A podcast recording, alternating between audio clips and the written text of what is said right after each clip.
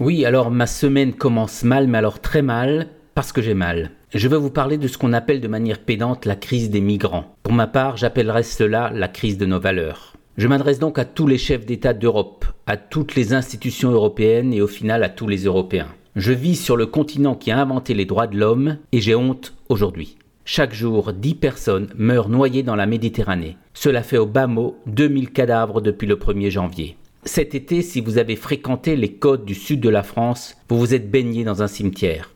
Les réfugiés qui traversent la Méditerranée sont pour l'essentiel originaires des pays du Proche et du Moyen-Orient. La suite est une succession d'horreurs. Première horreur, la Commission européenne forme des gardes-côtes libyens pour qu'ils empêchent les migrants de traverser la Méditerranée. Résultat, un nombre incalculable de personnes sont dans des camps en Libye où au passage ils peuvent subir des tortures. Deuxième horreur, les pays européens ont encouragé les organisations humanitaires à ne plus organiser d'opérations de sauvetage. Troisième horreur, l'Aquarius, le seul bateau qui sauve encore des vies, s'est vu retirer son pavillon dans le silence complice et coupable de tous les pays européens. Il est devenu un bateau pirate. Quatrième horreur, lors de son dernier voyage, l'Aquarius a recueilli 58 personnes qui seraient venues grossir le rang des disparus en mer. Mais voilà, il a fallu 48 heures de tergiversation à quatre pays européens pour savoir qui accueillera les malheureux et en quel nombre. C'est indigne et indécent.